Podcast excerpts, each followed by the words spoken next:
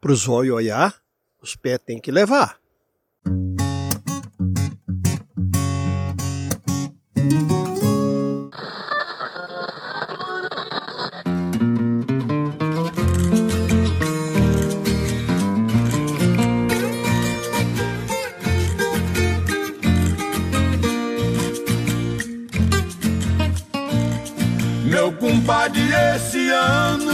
A chuva chega mais cedo. Tô vendo certos sinais, para mim não é segredo. Sabia cantar na seca, sempre no mesmo arvoredo. Razão para prevenir-me, Guariba moendo firme, arrodeando o rochedo.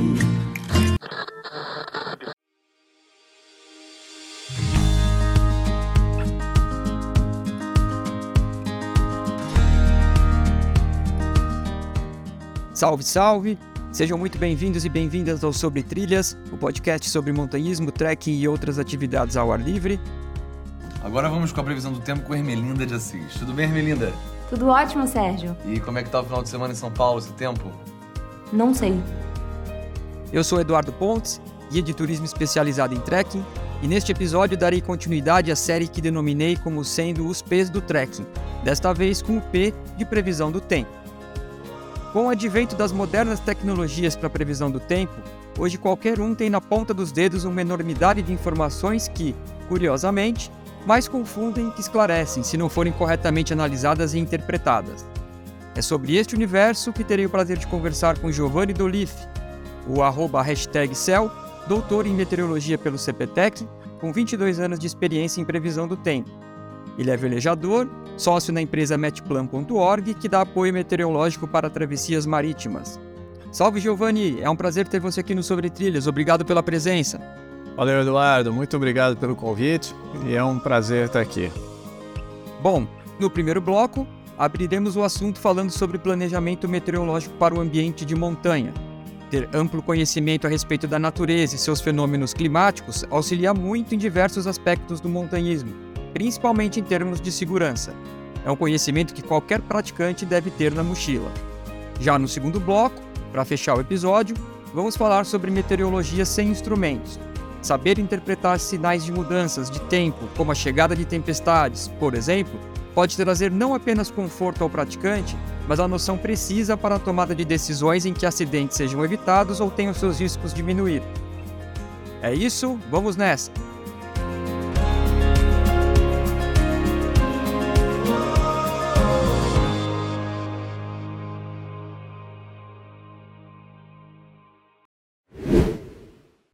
Muito bem. Giovanni, eu narrei lá na abertura o fato que o advento das modernas tecnologias para previsão do tempo, é, com isso qualquer um tem na ponta dos dedos uma enormidade de informações que, curiosamente, elas podem mais confundir do que esclarecer se não forem corretamente é, analisadas e interpretadas. Como que você aconselha um montanhista a utilizar essa montoeira de informações que a gente tem para poder olhar a previsão do tempo? Eduardo, você tocou num, assunto ótimo, excelente, porque a maioria das consultas que, que eu recebo é de pessoas que têm na mão um ou mais aplicativos e está na dúvida, porque ela consulta mais de uma previsão e percebe diferença entre as previsões. E aí ela quer saber em qual ela confia. A pergunta é essa, né? Em qual eu confio? Né? Bom, a primeira coisa que a gente tem que fazer é saber a origem dessa previsão. E não apenas a origem em termos de aplicativo, mas a origem é o modelo meteorológico. De que centro de meteorologia vem essa previsão? Tá? Porque às vezes você vê em diferentes aplicativos a previsão que tem uma mesma origem. Vou dar um exemplo, vou dar nomes. O modelo meteorológico mais utilizado no mundo é o modelo americano, conhecido pela sigla GFS. Tá? A sigla é de Global Forecast System. É um modelo bem antigo, né? já deve ter uns 20 anos, e, e que é gratuito, é distribuído gratuitamente. Por isso, é amplamente utilizado. Então, se você acessou a previsão de tempo e não pagou por ela, é muito provável que ela seja uma previsão desse modelo. Tá? Agora, esse modelo ele é atualizado quatro vezes por dia. Ou seja, a cada seis horas ele é atualizado. E nem todos os sites, os aplicativos te mostram com a, essa rapidez, com essa agilidade de atualizações. Tá? Outro ponto importante no modelo é a resolução. O modelo ele é feito com esse daí, né, o Global Forecast System, ele é feito para todo o globo. Então ele cobre o globo terrestre calculando as previsões em pontos equidistantes, tá? Formando quadrículas, né? Então ele cobre o planeta de quadrículas na superfície e também em várias camadas, né? Bom, a distância entre esses pontos no modelo americano, esse GFS, é de 22 a 27 quilômetros. Né? Vamos arredondar para 25, é 0,25 graus, tá? É a resolução dele. Isso significa que processos na atmosfera que aconteçam numa escala menor do que 25 quilômetros, ele não vai conseguir enxergar. É como você tentar enxergar uma, um vírus usando uma lupa. Né? Você não vai conseguir. Você enxerga uma formiga com a lupa, mas você não enxerga um vírus. Na maior parte de processos, tipo frentes frias, em lugares abertos, planos sem relevo, isso não vai ter muito problema. O GFS vai funcionar bem, vai te dar uma boa ideia macro da coisa. Tá? É como se você visse meio embaçado, sem muitos detalhes. Mas se você quer saber, por exemplo, numa montanha que você está escalando, onde em poucos metros a altitude muda, né? ou em dezenas de metros, quer dizer, em 25 quilômetros, você está num vale de um lado, passou da montanha, já está no outro vale do outro lado. Né? Pode ser que o modelo nem enxergue essa montanha que está aí. Então você não pode exigir que esse modelo americano consiga prever as condições que você vai encontrar lá no pico, na montanha em que você vai escalar. Tá, então se o GFS não é útil, assim, não te dá esse detalhamento, né? Que previsões que eu uso? Bom, de previsão global que está disponível é o modelo europeu, que é conhecido pela sigla ECMWF. Tá? Só que essa previsão ela não é gratuita com o americano, por isso que é mais difícil de você encontrar ela. Ela vai estar em, geralmente em aplicativos em que você precisa pagar. Só tem um lugar que eu conheço, uma empresa, um aplicativo, que te oferece isso, esse modelo europeu, gratuitamente. Esse site, aplicativo, é o Windy. Tá? Ele é wind.com, é o site, né? e o Windy é o aplicativo. Tem um outro que é que tem o mesmo nome, mas que precisa ser pago para oferecer o modelo europeu. Esse que não é pago, ele tem a, a, o ícone dele vermelho. Tá? Esse foi criado por um cara da, da República Tcheca, chamado Ivo Luka, Lukakovic, tá? em 2014. Esse cara ele é praticante, ele precisava subir montanhas. Esse cara ele é praticante de snowboard, ele, ele subia de helicóptero, né, pratica, faz isso, né, sobe na montanha com helicóptero e desce esquiando. Né? Faz outro esporte, desce também de, de paraglider, né? E ele queria um produto que funcionasse nesse ambiente onde ele praticava o esporte dele. Né? E ele não encontrava serviços de meteorologia que considerassem essa variação de altitude. E aí criou essa ferramenta. Nessa ferramenta, então, a primeira é que tem um modelo europeu gratuito. Qual é a resolução desse modelo europeu? Né? É a mesma do americano? Não, ela é melhor. O modelo americano eu falei que é de 25 quilômetros né, a distância entre os pontos. Esse modelo europeu, a distância é de apenas 9 quilômetros ainda é bastante, né? Para você que está numa montanha, 9 quilômetros muda muito a altitude, né? Mas ele, dos modelos globais, é o que consegue representar melhor. Porque ele tem uma boa resolução horizontal e também tem uma resolução boa vertical. Tem muitas camadas na vertical. Então ele também vai te mostrar bem o que está acontecendo. Então ele é um, um bom recurso, uma boa ferramenta para você consultar as previsões nas áreas de montanha para planejar a sua escalada, a sua trilha. Ótimo. Quando normalmente eu, é, os meus amigos montanhistas, quando a gente pretende fazer uma viagem como essa, é uma viagem para montanha, o que a gente normalmente acessava é, bom, o básico, começa com o Google. A, né, por exemplo, se a gente fosse para Mantiqueira, né, fazer, por exemplo, a travessia Marins Itaguaré. Primeira coisa é dar uma olhadinha na previsão de Lorena, de Piquete, depois dar uma olhadinha na previsão de Marmelópolis, e, e, e cir circular ali por, pelo, pelo campo de pesquisa do Google procurando esses, essas informações. Então, a chance de erro de quem faz isso, de, de, de não conseguir uma previsão precisa, é muito grande.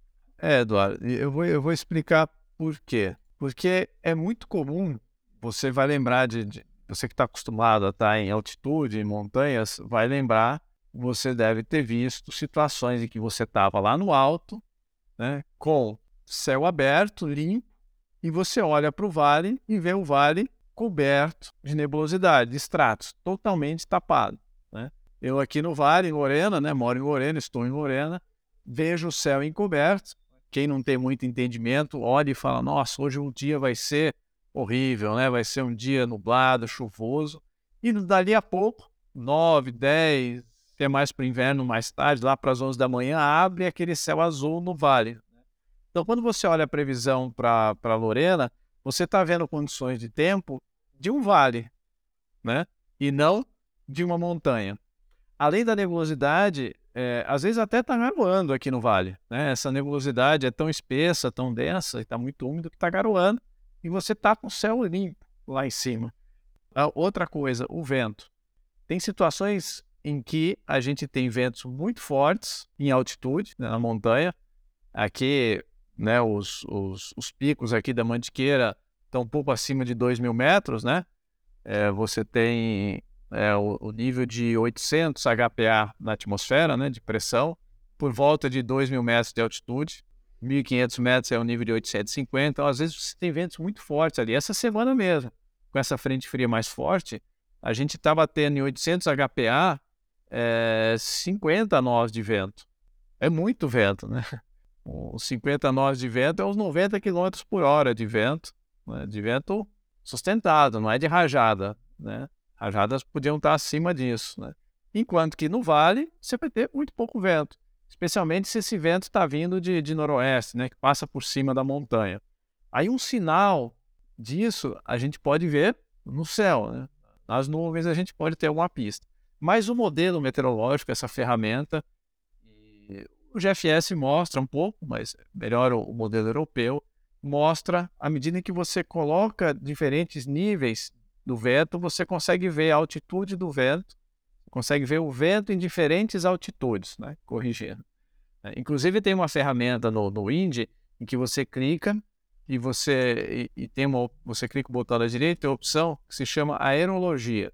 Você vai clicar ali no ponto que você escolheu e ele vai te mostrar um perfil vertical de temperatura, temperatura de ponto de orvalho, velocidade e direção do vento, né, com as barbelas de vento. E tem também a nebulosidade, ele coloca nos, nos, vários níveis ali, em tons de cinza, onde tem mais nuvem, menos nuvem, e você consegue então varrer a altitude, olhando como vai estar a temperatura, a umidade, né, porque quando você tem temperatura e temperatura de ponto de orvalho, a distância entre as duas te dá umidade. Quando as duas estão coladas, significa que o ar está com 100% de umidade.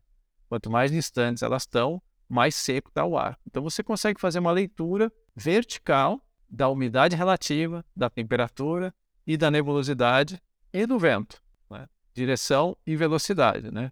Eu estou olhando agora, por exemplo, aqui, cerca de Lorena, aqui o alto da, da serra, estamos com 20 nós a 2 mil metros, né? e em superfície a gente tem só 6 nós. Né? Se você subir um pouco mais a 2 400, que é lá o pico dos marinhos aproximadamente, você já está com 25 nós. Né? E você consegue animar, né, mexer isso no tempo para ver como isso vai evoluindo ao longo do tempo. Né? Todo esse perfil ele vai evoluindo ao longo do tempo. Tá? Você vê as nuvens, o vento, umidade, temperatura. Então é, é uma ferramenta muito legal para fazer esse, esse planejamento. Planejar e saber o que, que você vai encontrar quando você estiver lá em cima. Inclusive, com um cursor dá para você subir e descer o cursor e ele vai te mostrando o T TD, o vento, direção, altitude, nível de pressão. É um, uma ferramenta excelente, fantástica para você varrer, né? fazer essa leitura na vertical. Porque quando você escolhe uma cidade, Lorena, Cruzeiro, sei lá, Itamonte, não sei o quê, Itatiaia, né? Você vai escolhendo lugares tem uma altitude muito mais baixa. Então, o meteograma daquela cidade não vai te mostrar a mesma realidade que você vai encontrar lá em cima. Né? O ideal é você ir lá naquele ponto, o mais próximo possível, em cima do pico, né? mesmo que o modelo não seja perfeito na altitude dele, né, já que tem 9 km entre os pontos onde ele faz cálculo, mas ele vai te mostrar esse perfil naquele ponto que você clicou. Se não tiver um ponto de grade dele, ele vai interpolar. Mas na vertical não vai ter tanta diferença, né? A não ser, e aí uma questão que a gente precisa levar em consideração, Eduardo, são os efeitos do próprio relevo nesse vento. Né? Se você está no, alto né, da montanha e tem um vale, esse vale vai canalizar, ele tende a canalizar o vento. Se o vento vem mais ou menos na direção do vale, vai canalizar e vai acelerar aquele, aquele vento, né? num efeito que a gente chama de efeito Venturi. O italiano lá, o Giovanni Venturi, que estudou, estudou Seu- isso aí. seu xará. Você canaliza, você acelera. Tá? Tá, entendi. É, esse aplicativo que você está recomendando para que a gente use, pelo que eu entendi, então, ele é aplicativo pago. É, eu dei uma navegada por aqui p- p- antes de fazer a conversa com você e, e achei esse, esse Wind é, muito interessante, a interface dele, diferente de tudo que eu já tinha visto antes.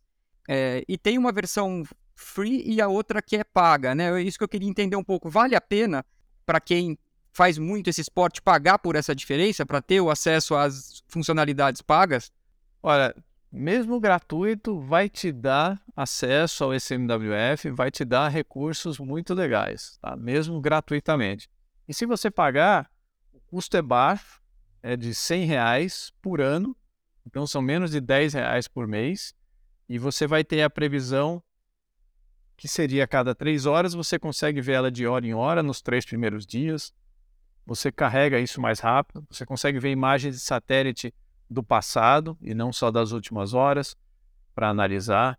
eh, e alguns recursos a mais de, de- de planejamento, de rota. Você pode colocar alguns pontos, ele vai te mostrando a meteorologia ao longo de, dessa trajetória, ao longo do tempo. Você escolhe a velocidade média que você vai percorrer esse trajeto e ele vai te mostrando a meteorologia no instante que você estiver em cada ponto desse trajeto. Né?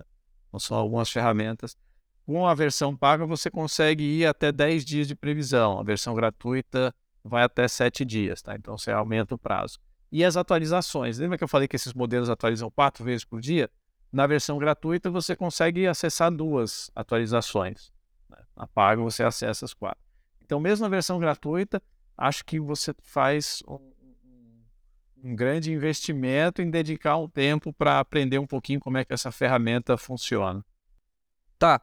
Esse tempo que a gente precisa dedicar para essa ferramenta, é, o, o resultado final, depois que eu estudei essa região que eu vou fazer a minha caminhada, que eu vou fazer a minha incursão, é, eu preciso gerar o que, eu chamo, o que vocês chamam de boletim, é isso? Então, eu faço um boletim com as informações que eu coletei dali, e é isso que eu levo como o panorama do que vai acontecer para aquela situação, é isso? Um, boletim de tempo é, tem esse caráter? É, é esse o processo, o mecanismo. Né? Você vai na região que te interessa, analisa ao longo do tempo. No caso de um, uma trilha em que você vai ter uma variação de altitude, então você olha diferentes níveis, olha o perfil vertical, vai lendo ao longo dos dias, vai identificando, primeiramente, as situações que podem te colocar em risco, colocar a sua segurança em risco. Né? Situações em que você vê muita nuvem ali, né? Uma densidade grande de nuvem no perfil vertical pode indicar que vai ter alguma situação de chuva, de mau tempo, né? E o próprio perfil também tem algumas características que te mostram se tem potencial para chuvas mais fortes, né? Que são as chuvas convectivas, tá? É, então você você analisa esses detalhes, essas condições, se você tem algum risco, em primeiro lugar, né? E aí não tendo eu acho que a segunda etapa é você ver o que vai acontecer ao longo do tempo e planejar os equipamentos, as roupas, né, que você vai precisar para se proteger daquelas condições. Saber que temperaturas vão, vão ser atingidas, né, para você escolher a roupa, para você não levar coisas a mais, né, peso a mais, né, porque Sim, peso, peso faz a mais, diferença, né. Então, Toda a diferença. De repente não vai estar tão frio. Ah, naquele lugar faz muito frio. Tá, mas nesses dias que você vai estar lá não vai estar tão frio quanto você acha. Então, sei lá, aquela luva, aquela super luva, aquele super casaco, você não, não precisa levar, né? Você leva uma coisa um pouco mais leve. Ah, também não vai ter muito vento, né? Porque o vento altera muito a sensação térmica, né? Às vezes nem tá tão baixa a temperatura, mas com vento você perde muito calor, né? É, antes de, de eu convidar você para vir bater esse papo aqui comigo, é, a primeira coisa que eu fiquei pensando era com relação assim o quão íntimo você é do ambiente de montanha, né? É, eu, eu sigo, eu segui você, né? Então eu vi que você é, atua muito com as questões relacionadas à navegação, ao mar. É, mas aí, ao mesmo tempo, a hora que eu vi que você morava em Lorena, né? Como você já disse lá no começo, falei, opa, tô falando com a pessoa certa quando eu me refiro à questão da, da Serra da Mantiqueira, né? Então, então eu vou aproveitar para te fazer essa pergunta. Você tem o costume de caminhar aí para os lados da Mantiqueira? Você é, é a tua praia? Não, eu vou muito pouco para montanha, mas inclusive moro em Lorena, lá do pico do Pico dos Marins, né? mas eu nunca estive lá no Pico dos Marins, mesmo tendo vontade de ir visitar e já tendo tido várias oportunidades, pessoas daqui convidam e vão, né? Eu sempre acabo priorizando outras atividades e a ida para o mar é uma delas, né?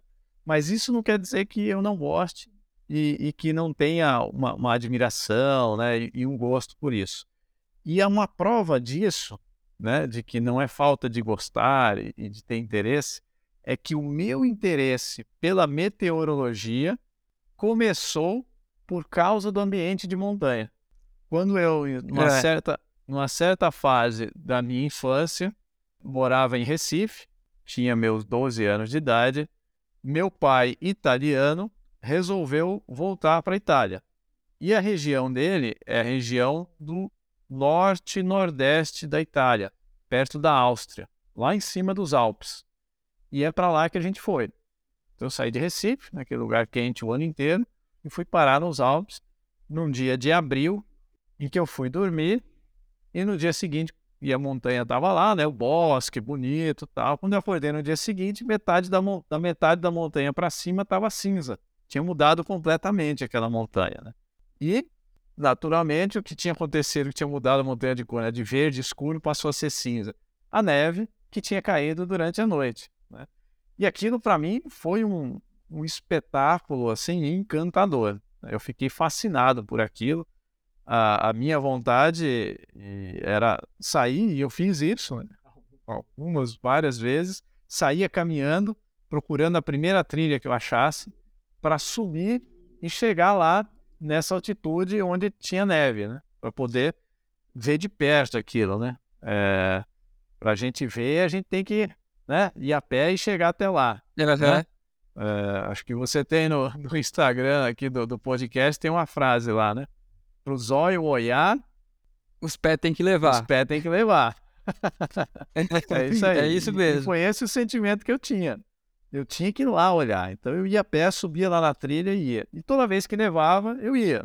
Minha mãe ficava louca da vida, né? Imagina, num país que ela não conhecia direito, né, num lugar que eu não conhecia, mal falava a língua, eu também não sabia falar a língua lá, quando eu cheguei lá, e eu me aventurava pelas trilhas para ver a neve, né. Bom, e aí isso aí despertou. Então eu comecei a assistir tudo que era previsão de tempo, porque eu queria saber quando que aquilo ia acontecer de novo, né, quando ia levar. Então esse ambiente de montanha me despertou a, a paixão, né, o fascínio pelo assunto, pelo tema do qual eu fiz a minha profissão, aonde eu já desde aquela época comecei e nunca mais parei, né? Depois aí minha mãe, quando a gente voltou para o Brasil, foi procurar se tinha alguém que estudava esse tipo de coisa, né? E aí a gente descobriu que sim, que não era só uma maluquice da minha cabeça. Tinha gente que fazia daquilo a profissão. E aí eu fui, fiz a, a faculdade lá, lá na USP, em São Paulo, lá eu fiz o mestrado e depois fui trabalhar no INPE, no, no CPTEC do INPE, né? No Centro de Previsão de Tempo, onde eu fiz o, o doutorado. E, gosto de atuar, assim, em diferentes áreas, né? Inclusive, Eduardo, é, eu, eu, tive um pessoal de montanhismo alguns anos atrás. A gente fez um, uma experiência, uma reunião no final de semana, onde a gente ficou o dia inteiro, sábado e domingo, fazendo é, aula, né? Eu dei, dei aula, dei curso para eles de meteorologia.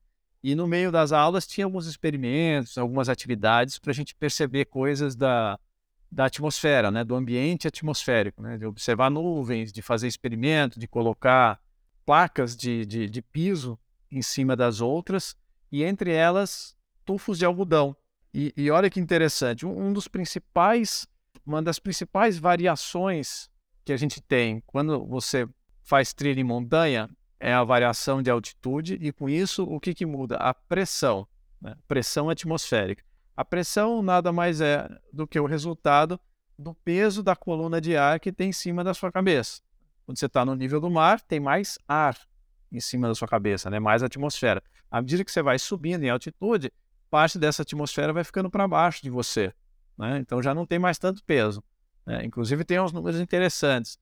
A 5 quilômetros de altura, você já deixou para baixo praticamente 50% da massa da atmosfera. Então a, a pressão cai muito rápido com a altura. Né?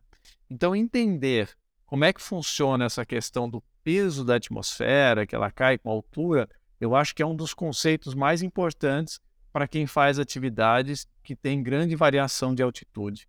Então a gente colocava esses pisos e para as pessoas perceberem que o algodão que estava lá no topo da coluna não amassava tanto quanto o algodão que está lá embaixo Que da tá lá coluna. embaixo. né? Amassava mais. É, né? Então era uma maneira visual de você enxergar eh, o efeito da pressão. Né? Então o ar aqui embaixo ele é mais denso porque ele é comprimido pelo peso do ar que está lá em cima. Então é isso que acontece na atmosfera. O ar que está aqui na superfície está sendo esmagado, amassado por todo esse peso. Né? Só quando você começa a subir que você percebe essa variação. Né? Você está deixando o ar para baixo, você sente no ouvido. Né? Então esse conceito de pressão atmosférica é um dos, dos, dos primeiros assim que a gente tem que entender, que a gente tem que perceber fazendo essas atividades que têm grande variação de altitude. Legal. Essa sua última fala me trouxe duas perguntas. Eu não vou poder fazer elas agora, eu vou ter que ir pro, pro intervalo, mas a gente vai voltar pro segundo bloco, onde eu vou te colocar na parede com uma pergunta. e, e a gente é, volta daqui a pouco então, beleza? até, daqui- então. até já. Vamos lá, vamos lá. Não vejo a hora de, de curioso para saber o que, que você vai perguntar.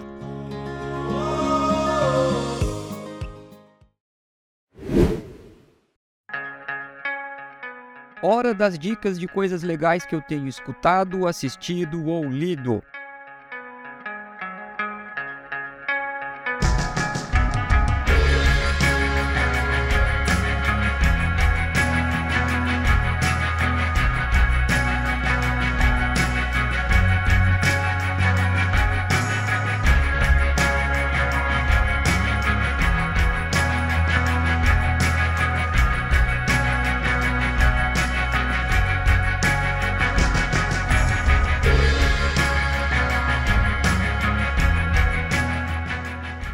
Eu vou cometer o sacrilégio de falar por cima desta música, mas não tem outro jeito. Isso aí que agora está tocando de fundo é a música Pish, a quinta de uma sequência de 17 músicas que a banda The Brian Jonestown Massacre tocou no show que tive a oportunidade de assistir em São Paulo nesse feriado de Tiradentes. Se eu ainda tinha alguma dúvida que era minha banda preferida, a performance ao vivo acabou com ela. Eu vou me abster de fazer comentários sobre o estilo, até porque nem sei fazer isso. Então eu pedi para um camarada, o jornalista especializado em música, filmes e livros, André Barcinski, fazer um breve comentário para vocês entenderem a relevância deles no cenário musical. Fala aí, Barça! O Brian Jonestown Massacre é uma banda americana, tem 35 anos já de, de existência, já lançou 20 discos e começou como uma banda normal, assim, digamos, formada por amigos e tal, na Califórnia, mas logo foi dominada por uma figura central que é o Anthony Newcomb, um cara genial que mora há 15 anos em Berlim, que hoje é o dono meio da banda, né? Ele grava todas as músicas no próprio estúdio, compõe tudo. E, e a música da, da- do Brian Jonestown Massacre vem evoluindo aí nos últimos anos. Eles começaram fazendo uma mistura meio de shoegaze com música psicodélica, mas nos últimos 15, 20 anos, assim, os discos têm ficado cada vez mais pessoais, cada vez mais autorais aí, e o Anthony Newcomb hoje faz uma, um tipo de som inimitável, eu diria. né? Você ouve uma música do, do Brian Jonestown, você sabe que já é deles, pela sonoridade, pelo jeito, e usando um monte de influências, inclusive música brasileira, né? Que ele é obcecado por Tropicália, por psicodelia brasileira. É um som absolutamente único e sensacional. Obrigado, Barça! Bom, finalizando, para organizar melhor as dicas que venho colocando a cada episódio, criei uma playlist do Sobre Trilhas para poder facilitar a vida de vocês, e todas as 17 do show estarão por lá. Vou deixar o link na descrição do episódio.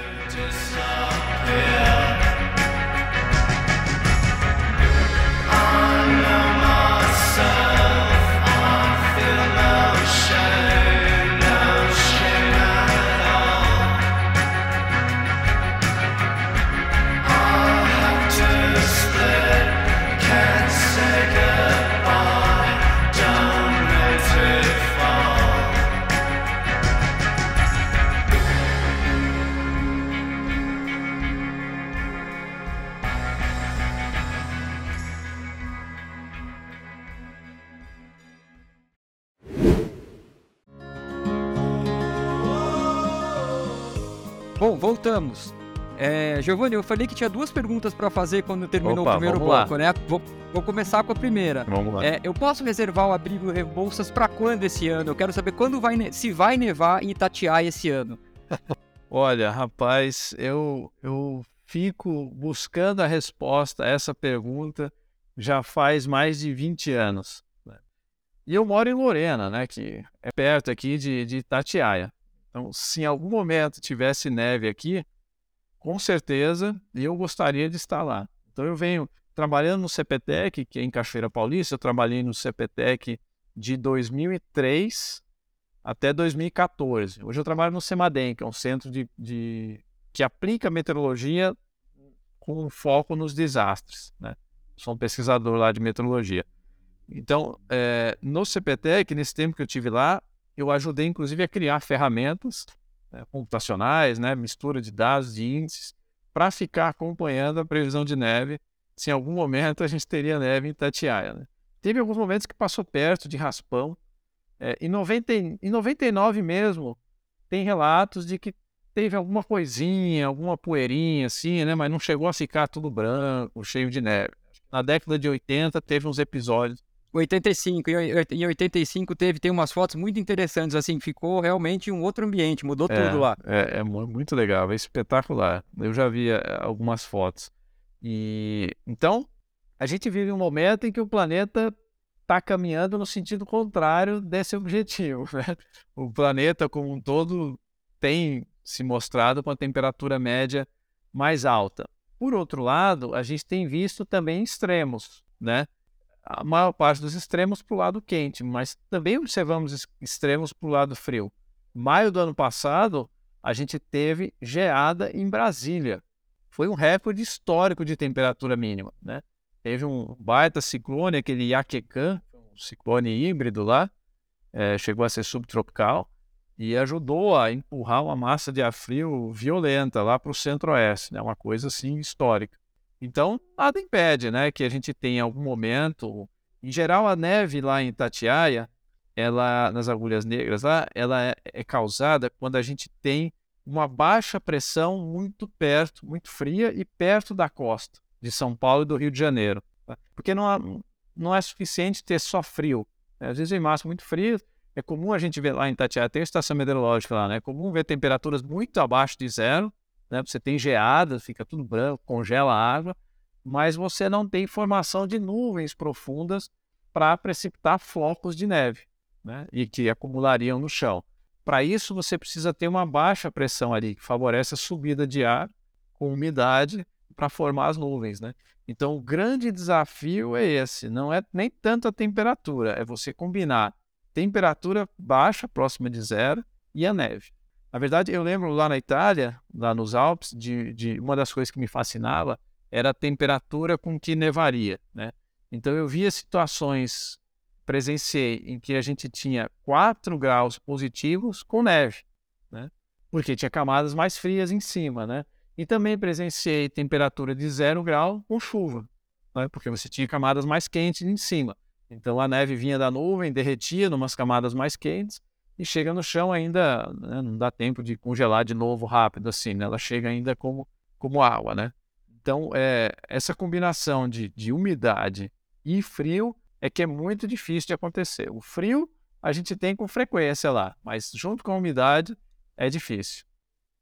Tá, mas então, assim, é, já que você falou das mudanças climáticas tal, não é possível, por exemplo, para um ano como esse, né? Porque às vezes a gente pega para o leigo, né? Vê aquela informação que tem a Laninha, tem o El Ninho, é, e que o ano passado a, as condições é, do clima eram umas, desse ano é outras. Não tenho como, assim, estimar com base no que em dados históricos que talvez seja mais provável do que no outro ano que passou. Não, claro, é uma brincadeira de tentar dizer que dia que vai ter, né? Mas é, eu imaginava que a tendência fosse ser maior a acontecer justamente por conta desse fenômeno que você falou da temperatura, né, de precisar de, da umidade no caso, né, de que como a gente não vai ter um inverno talvez tão rigoroso, talvez pudesse ter essa probabilidade de, de chegar alguma umidade que fizesse com que essa neve caísse em, sei lá, agora para o começo do inverno e até o final do até o começo é, da não, primavera. Essa né? combinação do frio com a neve para nevar ali em Itatiaia, ela é uma coisa tão extrema assim, tão sutil que é, é, é muito difícil de você conseguir fazer essa previsão olhando só grande escala, né? Ah, um ano de El Niño, um ano de Laninha. Você tem também oscilações decadais, oscilações multidecadais. Por exemplo, a gente teve a crise hídrica de São Paulo lá em 2003, 2004, né? No Cantareira, faltou água, ficou no volume morto, né? Lembra aquilo? E hoje a gente está com Lembro. tudo muito cheio, né? Praticamente 10 anos depois, né? Um pouco antes lá do Cantareira, a gente teve anos com muita chuva, 2010, 2011, né? E aí agora a gente está tendo mais chuva. Então a gente percebe alguma oscilação numa escala em torno de 10 anos, não exatamente.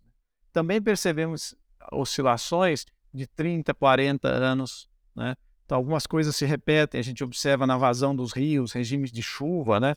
Que, que, que algumas 40, 50 anos atrás se comportavam de um jeito parecido com o que a gente está vendo agora, né?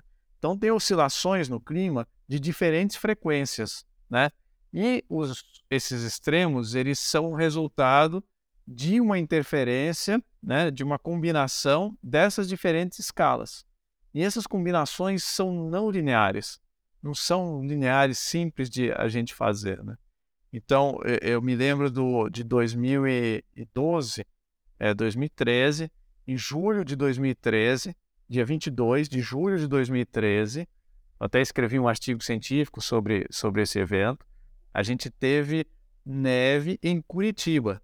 Desde 1975, isso não acontecia, né?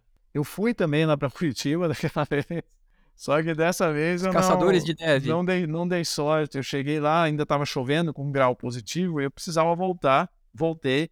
Quando eu estava voltando no meio do caminho, me ligaram dizendo que estava Nevou. nevando. é. Eu acertei que ia É. nevar, só que errei o horário ali. Entendi. Isso aí, é... Bom, o assunto é longo, cara, tem muita coisa pra gente conversar, vou ter que passar aqui por uma outra questão vamos que eu lá, tenho com, com você. A gente, a gente encerrou no bloco lá, eu tinha dito que eu tinha uma segunda pergunta, que foi quando você começou a falar sobre pressão atmosférica, né? Ah, quando, va- vamos já pensar numa situação, ó, primeiro, a gente já planejou a viagem, estamos lá na montanha e na montanha a gente não tem muito o que fazer, né? No- em termos de consultar um aplicativo para ver a previsão do tempo. A gente tem que contar com nossos sentidos e com o que está acontecendo ao redor. Mas tem um instrumento que ele, de certa forma, hoje é acessível. As pessoas têm ele, às vezes, no próprio relógio ou no GPS, que é um barômetro. Eu queria entender um pouco melhor o quanto que um barômetro num relógio ou num GPS pode ajudar um montanhista a prever a condição de pressão para que mude repentinamente o tempo. Quão preciso é? Olha, o- os barômetros costumam dar uma boa ideia do que do está acontecendo na atmosfera. Em geral, é, é de conhecimento, né? Acho que todo mundo que tem um barômetro e, e pensou em olhar a pressão já viu, já leu, sabe que a gente tem que ficar preocupado quando a pressão começa a cair. né? Uma queda de pressão indicaria uma piora nas condições de tempo. Por quê? Para a gente formar nuvem, para ter mau tempo, o ar precisa subir. Para formar uma nuvem, o ar subindo, ele vai se expandindo, porque tem menos pressão, né? tem menos peso nele, ele se expande. Quando o ar se expande, ele está realizando trabalho né, na física, então ele está perdendo calor. Com isso, diminui a temperatura dele. Até que chega um ponto, uma altitude, em que ele esfriou até atingir o ponto de saturação. Lembra que eu falei dos, dos perfis verticais que mostrava a temperatura e temperatura do ponto de orvalho, né? Então, o ar que sai de baixo e está subindo, ele tem uma temperatura de condensação, que é essa temperatura de ponto de orvalho. A hora que a temperatura dele atinge essa temperatura de ponto de orvalho, ele satura. Se ele continuar subindo, essa nuvem continua crescendo. Pois bem, imagina que você está sentindo o peso de um ar em cima de você e, de alguma forma, esse ar começa a subir lentamente. né?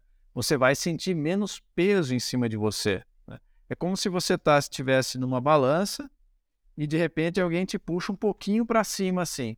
O peso que vai aparecer na balança diminui, certo? Então é isso que acontece Certo. com o ar. Quando você no barômetro mede menos pressão, é porque tem menos ar em cima de você ou porque esse ar está levantando um pouco. Ou ainda, tem outra situação. A composição desse ar pode ser diferente. Ah, e o que, que muda no ar? Muda o número de moléculas de água. O ar é composto principalmente por nitrogênio né, e oxigênio, certo? Certo. O, o nitrogênio é o N2 a forma. Ele tem um peso molecular de 18. Então, dois nitrogênios dá 36 o peso molecular.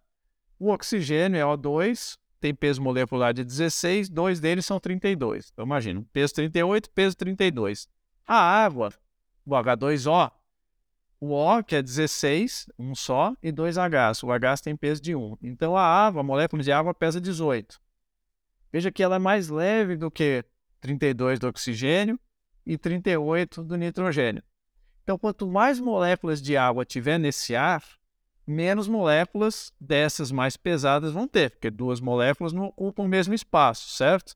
Então, à medida em que Certo. entra mais moléculas de ar e vai entrar como? Né? Pode ser evaporação do chão, né? ou um ar que está sendo transportado, está vindo de um lugar, um ar em cima de você. Então não teve nenhum movimento vertical. Vem vindo um ar em cima de você que está mais carregado de moléculas de água. Esse ar vai ser mais leve. Vai aumentar, vai, Vai mudar, mudar, a- pressão. A, medida Esse de ar pressão. vai ser mais leve. E moléculas de água são o quê? O combustível para formar nuvens, formar chuva, por mau tempo, né? Para gerar tempestades. Então a pressão ela vai te dar essa ideia. Ou já um movimento de subida do ar, ou algum ar mais úmido que está vindo para você. Mais úmido, o ar mais úmido é leve, que é contraintuitivo, né? Você imaginar uma toalha, por exemplo, uma toalha úmida, ela é mais pesada, né, do que uma toalha seca. O ar não. O ar úmido, que a gente já entendeu por quê, né? Porque as moléculas de água são mais leves do que as moléculas que compõem o ar normalmente, tá? Beleza, então o ar subindo diminui a pressão, a entrada de um ar mais úmido também diminui a pressão, ou a entrada de um ar mais quente. O ar quente ele também é mais leve. Então, se está esquentando, está entrando um ar mais quente, a pressão está caindo, tá? Então, esses três processos podem fazer a pressão cair. São três processos que vão poder formar o mau tempo. O ar calor e umidade são combustíveis para tempestades, para chuvas. Né? Então, você olhando o barômetro e percebendo ele caindo, você pode estimar que vai ter uma mudança, uma piora nas condições de tempo. Mas esse barômetro ele precisaria estar parado no lugar. Porque, por exemplo, o que eu fico pensando é que se eu, é, vamos começar o primeiro dia de, de, de caminhada. Né? Então eu, eu tô lá a 1.500 metros e começo a subir, vou subir até, até 2.000. Vai baixar. O barômetro ele vai indicar que a pressão está diminuindo porque eu estou indo mais alto. Logo, essa informação ela não vai, historicamente, ela não está dizendo nada, né? Eu tô, tá, tô certo? Tá é certo, mesmo? Eduardo. Perfeita a sua colocação. né? Não adianta, você está subindo, mesmo que a pressão da atmosfera esteja parada, você vai perceber uma queda no seu barômetro à medida que você sobe, né? Você sobe e tem menos ar em cima da sua cabeça. Então vai ficar, a pressão diminui. Essa interpretação, essa inferência, você só pode fazer se tiver uma altitude fixa, né? É, eu acho que assim, quando você chegou, montou o acampamento, passou uma noite, aí você tem os Aí dados você tem uma referência. o- aí, É. aí pode confiar, uma referência de que realmente a, a- tá- está acontecendo uma Sim. variação. E a gente precisa levar em consideração outra questão também, Eduardo. A pressão, a atmosfera, ela sofre efeito de maré. Assim como o oceano tem maré, na atmosfera também tem maré. Só que é muito mais tênue, né? Porque é um fluido Assim como o oceano é um fluido, só que o oceano é um fluido líquido de uma densidade muito maior, né? A atmosfera é um fluido gasoso de uma densidade menor, mas ela também sofre. E é tal que a pressão ao longo do dia, assim como no mar, né? Tem dois picos de, de maré, maré alta e maré baixa, na atmosfera também. Tem dois picos de pressão, no caso, vai ser, né? A gente vai percebendo a pressão. Pressão alta e pressão baixa, tá? Essa variação na nossa latitude tropical é em torno de 3 a 4 milibares. Tá? Então, se são quatro picos por dia, então vai variar 4 milibares em 6 horas. Tá? Então você vai perceber que cada 6 horas né, sobe 4 milibares, desce 4 milibares. Tá? Você vai ter é, pressão mais alta às 10 da manhã e 10 da noite, e pressão mais baixa às 4 e, da, da madrugada e às 4 da tarde. Tá? Você vai ter Entendi. esses picos, né? Mínimos e máximos de pressão, dois mínimos e dois máximos, né, variando em torno de 3, 4 milibares. Então, se em 6 horas variar 3, 4 milibares para mais ou para menos, pode ser um simples efeito de maré barométrica e não é nada de mudança na atmosfera. Tá? Esse, é, esse é um detalhe interessante. E aí tem algum outro sinal que eu posso olhar que me identifica que esse meu barômetro ele está é, medindo é, alguma a, a, diferença é referente a uma maré, é, isso é perceptível ao observar uma nuvem. Aí vamos já entrar nesse aspecto da meteorologia sem instrumento, Legal. Giovanni. É, a gente pega aí, olha, sei lá, eu lembro muito quando eu falo de previsão do tempo, eu lembro da minha avó, né, que falava céu pedrento é sinal de chuva ou vento. É, esse, esses ditos populares aí de pessoas que já observam porque esse monte de informação e esse monte de ferramenta que a gente tem hoje é tudo novidade. Antigamente era mesmo da observação. O que, que a gente pode observar em campo que ajuda a gente a tomar uma decisão é, relacionada a cuidados na montanha? Esse céu pedrento, chuva e vento é perfeito. O céu pedrento é de nuvens do tipo alto cúmulos e, e que são geradas por mau tempo distante e são transportadas por ventos fortes em altitude. Então, em geral, quando você vê essas nuvens, foram geradas por um acúmulo nimbus, que é a nuvem de trovoada, e foram transportadas. Então, você tem um mau tempo que pode chegar. Pode chegar, às vezes, em 12 horas ou até 36 horas, pode chegar esse mau tempo, quando você vê esse tipo de nuvem. Né? Especialmente quando você começa vendo nuvens altas, nuvens cirros, aquelas rabo de galo, aquelas desfiadas, né? nuvens bem altas, bem finas, Aí depois você começa a ver essas nuvens médias, que é esse céu pedrento. Depois começa a vir umas nuvens um pouco mais baixas. Então, se vai descendo a altitude das nuvens, a tendência é que o mau tempo esteja se, se aproximando. Então, você observa isso. Isso é quando uma coisa está vindo. Mas pode estar tá formando alguma coisa em cima de você também. Né? Uma, uma nuvem cúmulos crescendo. Então, você observa se essas nuvens cúmulos, que são esses algodões, né? se ela vai crescendo e começa a ter no topo dela um formato de couve-flor, né? ela vai crescendo, ela tem a, o contorno dela muito bem definido, marcado, brilhante, bem branco, significa que ali está tendo um, processo de desenvolvimento, crescimento dela muito intenso. Então ela mesma já pode causar um mau tempo, mas ela pode crescer até virar um cúmulo nimbus. As cúmulos elas passam, começam pequenininhas como cúmulos úmiles, vão crescendo para cúmulos medíocres, aí cúmulos congestos, que é essa couve-flor, até se continuar crescendo, crescendo, ela chega a cumulonimbus, que é a nuvem de trovoada, que em altitude ela pode causar granizo muito mais facilidade do que nas cidades, né, no vale, porque você está em mais altitude, né? Então a distância desse gelo descer e chegar até você, antes de derreter, a chance é muito maior do que de chegar aqui em Lorena, por exemplo, que é bem, bem mais baixo, ou no nível Entendi. do mar. O nível do mar é muito mais raro você ter granizo. Então você perceber Entendi. essa dinâmica, que é uma dinâmica que acontece com o calor do dia, porque as montanhas elas, elas se aquecem, o chão da montanha recebe o sol e esquenta da mesma forma que o chão lá do vale. Então você imagina a montanha lá em cima, o chão tão quente quanto o chão do vale.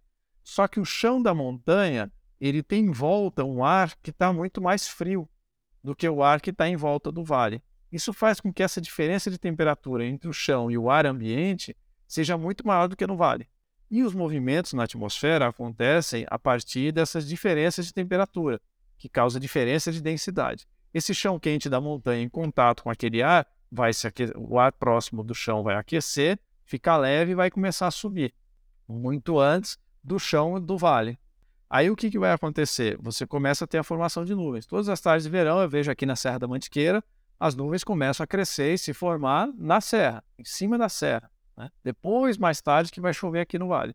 E o motivo é esse. Os picos, as montanhas, elas são fontes elevadas de calor. Elas se aquecem com o sol, dá uma diferença muito grande com o ar frio que tem em volta, e o ar que está em contato com o chão rapidamente sobe nesse processo de formação e crescimento desses cúmulos, e aí forma as tempestades. Então, acompanhar esse desenvolvimento delas e ver que essas cúmulos estão crescendo é um sinal imediato de que o tempo pode ficar ruim muito logo, né? E aí tem outras coisas assim, por exemplo, se, se você sente que está ficando mais úmido, né? O ar está ficando mais úmido, como é que você percebe isso? No suor. Quando o ar está bem seco, você quase não fica molhado de suor, o suor evapora muito rápido, né? Se você estiver cheio de roupa, não, não vai fazer tanta diferença, né? Porque você está protegido. Mas se você está com menos roupa, você percebe que o suor seca, evapora rapidamente e você não sofre muito. Quando começa você ficar um pouco desconfortável, ver que fica molhado de suor, é porque a umidade aumentou. Então, com mais umidade, tem mais chance de mau tempo. Outra coisa, o orvalho. Normalmente, na montanha, você. Montanha e também no vale e, e, no mar, você tem orvalho de manhã cedo, né? nessas noites de céu limpo, de céu mais aberto. Mas aí, de repente, numa certa manhã, você percebe que não tem orvalho e que tem um pouco mais de vento, que esse vento está mais quente do que estava no dia anterior. São situações em que você tem, muito provavelmente, a aproximação de uma frente fria. Antes da frente fria, você tem uma, um processo oposto. Né? Em vez de. Quando vai vir o frio, primeiro vem o calor, primeiro esquenta. Eu costumo fazer uma analogia com as ondas do mar. Quando você está na praia, na areia da praia, e você vai se aproximando da água, fica ali no rasinho, né? Você vai ver que quando a água no seu pé começar a recuar muito, é porque está vindo uma onda maior, não é? Então, antes de chegar a onda da água subir, primeiro a água recua. Na atmosfera, as frentes, elas são ondas na atmosfera, grandes ondas. Então, antes de vir a frente fria, com aquele ar frio atrás, primeiro ela empurra o ar quente por você. Por isso que esquenta, o vento acelera. E com o vento e um vento mais quente, dificilmente vai ter tanto orvalho. Às vezes tem, mas é muito menos do que o dia anterior, tá? Então, olhar a quantidade de orvalho que tem é também um indicativo de que pode estar mudando alguma coisa na atmosfera. Ótimo. Uh, e, e, animais e plantas, Giovanni, eles dão algum sinal também de que é, existe uma mudança de tempo. Eu, quando eu lembro desse assunto, eu lembro de que alguns relatos de que o tsunami lá na, na Indonésia os animais perceberam antes. Não sei se isso é verdadeiro ou não. O que, que você pode falar para a gente a respeito dessa, desses outros componentes que a gente pode observar na montanha? Os animais, eles têm né, é, uma percepção para algumas coisas bem mais apurada do que a nossa. É, eles estão ainda vivendo é, imersos na natureza, né? Coisa que a gente não, não faz mais, né? Então eles têm os, os sentidos desenvolvidos, apurados e exercitados ao longo da vida, coisa que a gente não faz.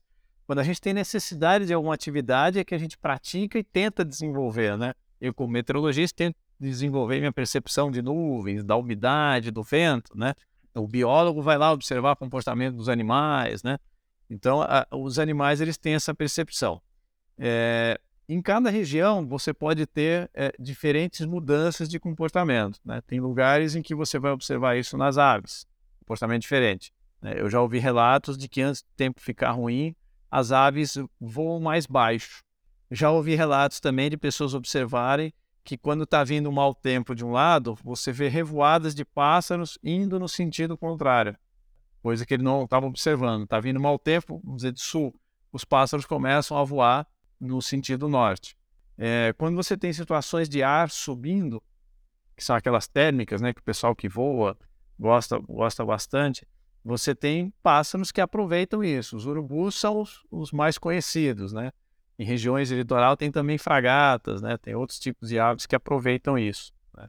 É, quando você tem uma mudança muito rápida, assim, de uma, uma cumulonimbus, né? uma nuvem dessa que, que vai começar a chover, Aí você vê revoadas de pássaros, né? Os pássaros num comportamento meio parece aleatório para a gente, né? Mas elas ficam mais agitadas, elas voam rápido de um lado para o outro, né? É, tem relatos também de, de macacos que começam a ficar agitados, que gritam lá no meio da mata. É, tem um, um, pássaro, é a saracura, que também é, eu já ouvi relatos de que ela, ela, durante a madrugada, ela começa a cantar, coisa que ela não faz normalmente. Né? Então, tem alguns animais que realmente percebem, né? Alguns mais sensíveis percebem mudanças mais sutis, outros só quando a coisa está mudando muito. E às vezes até a gente já percebeu também que o, que o tempo está mudando, né? Ah, alguns falam de formigas, né? É, eu, eu, eu nunca eu já gostei de observar formigas tal, mas nunca encontrei uma relação direta. Eu, eu, me dá a impressão que a formiga tem um comportamento mais sazonal, assim, né? Primavera, outono, inverno, né? E não tão ligado a mudanças muito rápidas, assim, no, no tempo, né? Uma impressão minha, assim. Né? Seria muito legal ouvir pessoas que, que tivessem uma observação mais detalhada, né? Para trazer isso para gente, né? É, a, a, música que eu coloquei no início do episódio, ela trata sobre isso, né? Ela, ela fala sobre a questão da saúva, colocar lá, enfim, depois quem quiser voltar de novo e ouvir, eu coloco os créditos no episódio para quem ficar curioso para escutar a letra inteira. Uh, legal, legal. É, mas, Giovanni, bom, o assunto é extenso. Acho que deu para ir para esse tempinho de conversa, a gente vê que a gente pode ir longe aqui com, com o assunto. Eu vou deixar para conversar isso com você em outras oportunidades. Espero que você tope voltar aqui para a gente conversar mais sobre é, esse assunto que é tão interessante, que é a previsão do tempo. Uh, nesse meio tempo, quem sabe você não faz uma montanha aí, sobe o Marins, que é aí pertinho de Lorena, para você contar um pouco mais da experiência em loco de como é a coisa. Pô, seria legal. E então vamos, vamos encerrando por aqui. Queria te agradecer demais pela tua participação. É, foi bastante interessante. Aproveitei vou aproveitar muitas informações, vou começar, vou virar um as do Indie, vou mexer, vou, vou, vou, sair procurando aqui para aprender mais a mexer nele, mas é isso, cara. Muito obrigado, valeu. Valeu, valeu, Eduardo. Foi um prazer enorme, um papo muito gostoso, muito legal. Foi um prazer poder contar as histórias e, e fazer uma das coisas que eu mais gosto, que é falar de meteorologia, que é ensinar meteorologia.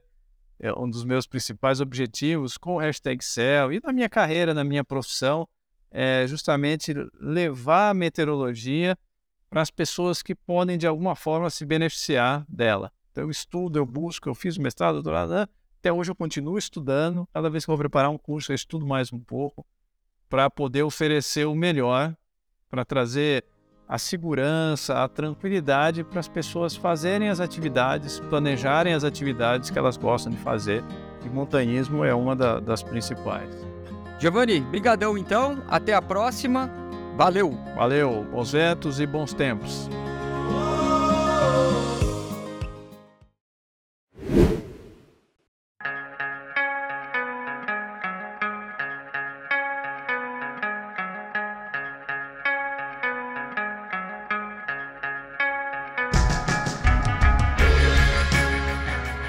Chegamos ao fim deste que foi o terceiro episódio do Sobre Trilhas. Espero que tenham gostado. Obrigado por seguir comigo até aqui. Na descrição do episódio e no site sobretrilhas.tour.br tem material extra e todos os links mencionados durante o episódio. Tá tudo lá. Queria te pedir também para dar uma forcinha para o Sobre Trilhas, seguindo o programa no seu aplicativo de podcasts preferido, compartilhando nas redes sociais e falando dele por aí. Se quiser falar comigo, repercutir o episódio, mandar história, qualquer coisa, pode mandar e-mail para o podcast sobretrilhas.tour.br ou me marcar nas redes sociais, arroba sobretrilhas em todas elas. O Sobre Trilhas é um projeto pessoal e a ideia é a cada 15 dias publicar um novo episódio. Está sendo um desafio muito legal e prazeroso, um pouco puxado, mas estou pegando jeito. Acho que esse terceiro já está bem melhor. Aproveito para agradecer as pessoas que se envolveram com recomendações e dicas deste episódio a Daniele Heppner, o Gustavo Rockenbach, o Fabiano Zorzan da Acústica Design, o Gustavo Cella, a Thaís de Albuquerque e o Gustavo Feitenberg. É isso, obrigado e até breve. Tchau!